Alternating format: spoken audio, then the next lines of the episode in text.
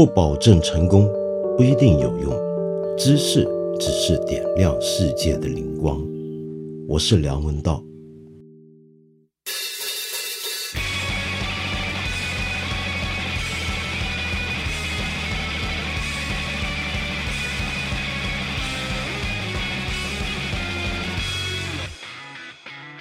很多年前，我第一次看到《晋级的巨人》的漫画版，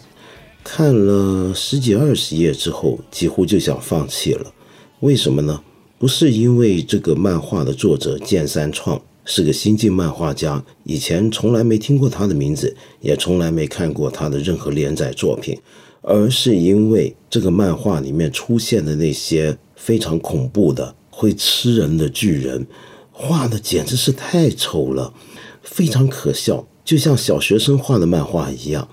但是我仍然把它看下去，而且是很欣赏的把它看下去。为什么呢？因为你仔细一瞧，这个漫画家他并非不懂得怎么画漫画。你看看他的那些构图是那么的精准，里面的一些的分割线的处理非常能够突出他每一格里面所要强调的重点，丝毫不乱。没错。他的动作场面一开始好像会让人觉得摸不清东西南北，但是你完全看得出来，他有一股自己的韵律。他要表达那些人在天空当中借着一些特殊的器械飞来飞去的时候，他们那种不断在半空中所扭转的视角也看到了。还有他的分镜处理的相当的流畅简洁，很有功力。怎么看都不像是个年轻的漫画家的手笔，那我就原谅他把那些巨人画的那么丑。不过再看下去，我就发现这个漫画真正吸引我的，不是刚才我说的那些形式，而是他画出了一种我以前在别的漫画上面很少看到的一种情绪，那就是真正的恐怖。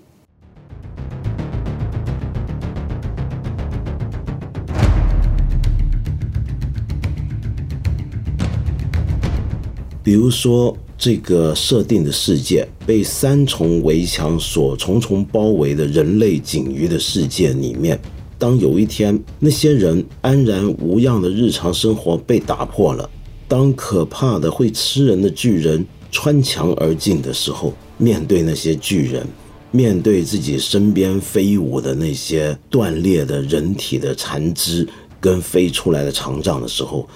他们眼睛里面的那种恐怖，我看到了。这种恐怖如此的巨大，使得很多人在面对的时候是惊惶无措的，是呆了的一样。也有些人几乎就是觉得自己反正无力反抗，不如干脆等死。这种种面对死亡跟巨大的压力之前的各种的人类的反应和情绪，我很少在别的漫画里面看过。于是我就成了晋级的巨人的追随者。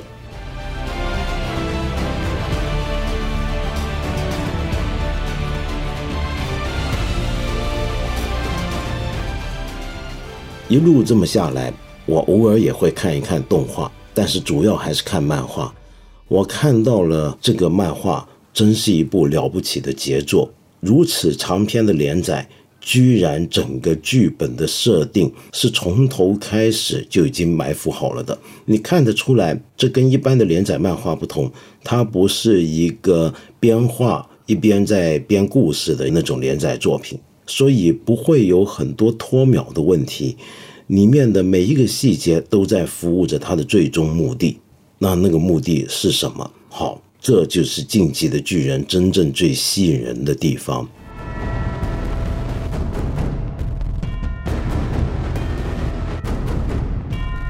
从一开始，我们看这个漫画，以为就是一个奇幻漫画，有这么一群人被认为是残存的人类，他们的祖先呢是被不晓得从哪里冒出来的巨人围着他们转，要吃他们，要逮捕他们的这么可怕的陌生环境，然后呢建成了三重巨大的城墙，把自己围在里面，他们所知道的世界就在这个城墙之内，而他们所知道的历史。则就在他们建起城墙这一百多年来之间，以前的事情呢，没有人晓得，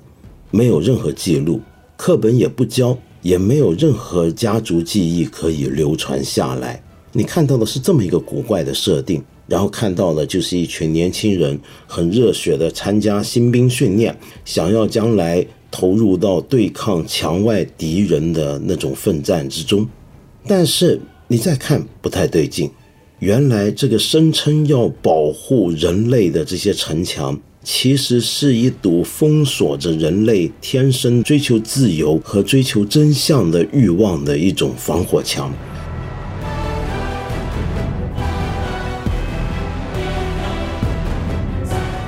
而控制这个墙跟这三重城墙所组成的国度的，是一个很奇特的独裁政府。这个政府由一个国王跟一帮权贵阶层把控，他们有时候会做出非常卑劣的事情，比如说牺牲大半的国民，他们都不怕，就像割韭菜一样把他们割掉，只要能够维护好自己手中的既得利益。同时，他们想尽方法。不准自己城墙内的百姓开发任何新的知识和学问，所以科技上也完全没有进步。同时，更严重的就是不许他们去过问墙外的世界太多的事情，也不许他们知道一百年前到底世界发生了什么事，那些墙是怎么来的，巨人又是怎么来的，人类又是怎么被困在这个世界之中，全部都是一个谜题。再看下去，你才知道，原来这些人全部都被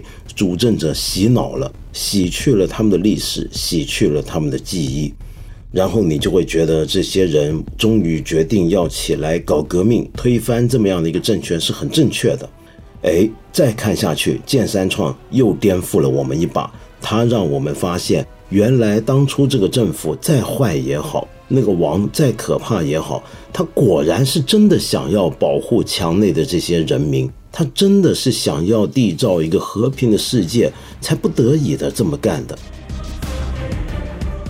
这就是一重又一重的颠覆了我们追随这个漫画这么多年的对漫画里面的世界的认知，同时我们也能够在这里面读出各种各样的隐喻，难怪。这个《晋级的巨人》的漫画版也好，动画版也好，在豆瓣的评分上那么高，在日本是那么的畅销，在整个东亚世界里面都引起大量的网民的追捧跟讨论。那是因为大家都能够在里面读出很多不一样的信息，有时候是矛盾的信息。有人认为他是在替日本的军国主义招魂，也有人认为他是彻底的反战。那么，到底剑三创透过这个漫画想要表达什么呢？在我看来，就是刚才我们所说的种种解读都可以同时存在，同时种种解读也都还很不足够的那种矛盾的世界。这种矛盾有时候就是我们这个世界的真相。它是什么样的一种矛盾呢？举个简单的例子。例如说，在漫画里面，我们看到了外面巨人世界，或者我们后来晓得的马雷国所派进来的一些间谍，埋伏在这个国家的精英兵团，围绕在主角他们身边。他非常清晰地展现出了我以前曾经在其他节目里面所说过的间谍处境。什么叫做间谍处境呢？间谍处境是这样的一种环境，就是一个做间谍的人，他身怀着任务和使命，潜伏到敌方之中。但是在敌方的世界待久了，他和那边的人朝夕相处，有时候甚至培养出一种生死与共的感情的时候，这个时候他怎么样还能够完成他原来的使命呢？他到底该效忠的是原来派遣他来的那边的人，还是跟随现在他天天相处、常常在一起吃喝玩乐、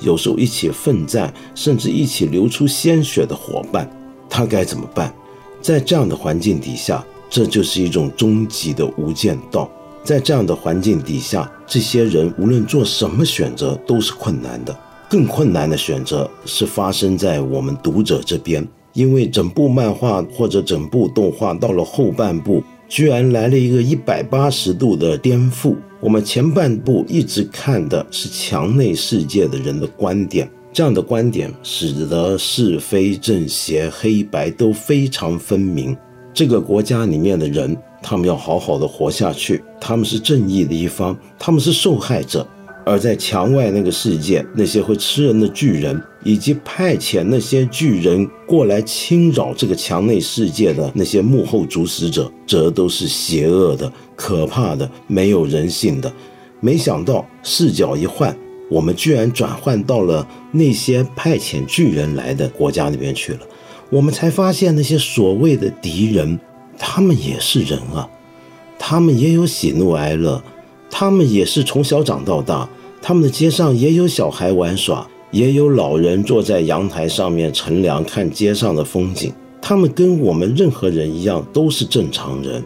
这个时候，我们才发现，原来一天到晚鼓吹的那种你死我活的敌我观念是多么的可笑。所以一路看下来，我们就会发现，整部漫画它是有目的的在推进，同时在这个过程之中，一路颠覆我们的三观。但是这个三观颠覆的好，因为有时候我们看待世界的方法，看待人我区别的方法，看待一个人到底是正义还是邪恶，看待一个人是不是愿意为了崇高而牺牲，还是说他们也都是有七情六欲，也都会软弱，也都会崩溃的正常人呢？这种种的观念都能够在《晋级的巨人》里面不断的被翻搅，不断的被动摇，难怪它是一部神作。我知道现在不是所有人都能够看得到《晋级的巨人》的动画版的第三季，但是有办法的人一定还是看得到。那么我们就到这个墙外的世界去看看《晋级的巨人》到底能够让我们看到多远的风光和真相。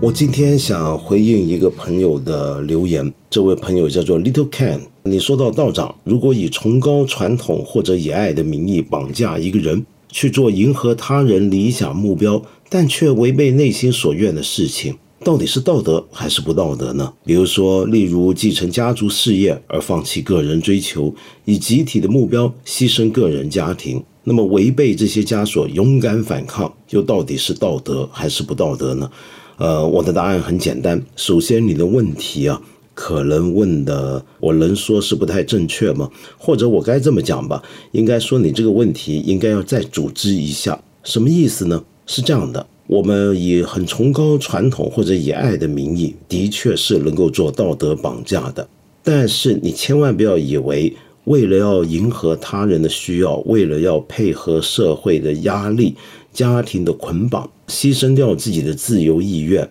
就一定是个错事。是这样的，凡是社会上集体认同而自己不认同的东西，它有可能是对，也有可能是错。比如说，你很有可能凭你的个人的意愿，你要爱一个你不该爱的人，比如说你的姐姐或者你的妹妹、你的哥哥或者你的弟弟，因为大家说这叫做乱伦。那这个时候，你会不会仍然觉得要反抗这些外在的俗世的道德标准才叫做道德呢？恐怕不容易，是不是？当然，这一点也是可以争论。那么，重点恰恰在于所有的道德要求，所有的道德律。它都应该要有个理性的基础在背后，都应该经过一重理性的审查。它往往是一些社会上通行的东西，但是并不因此表示他们一定都是外在压力而是错的，或者违背我们个人意愿，所以是错的。相反的，符合我们个人意愿的东西，也都不一定就是对的。我们个人意愿的东西很可能是错的。比如说，我很想为了一笔财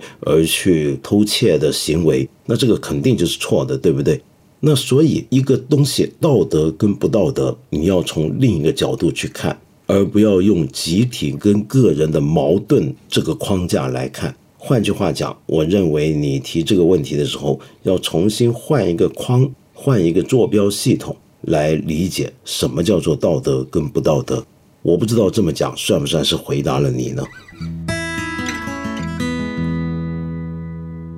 我们八分这个节目每星期三、每星期五都会在看理想 APP 和看理想微信公众号同步更新，欢迎你给我留言。提出你的问题或者建议，我们今天就先聊到这里了，下期节目再接着谈。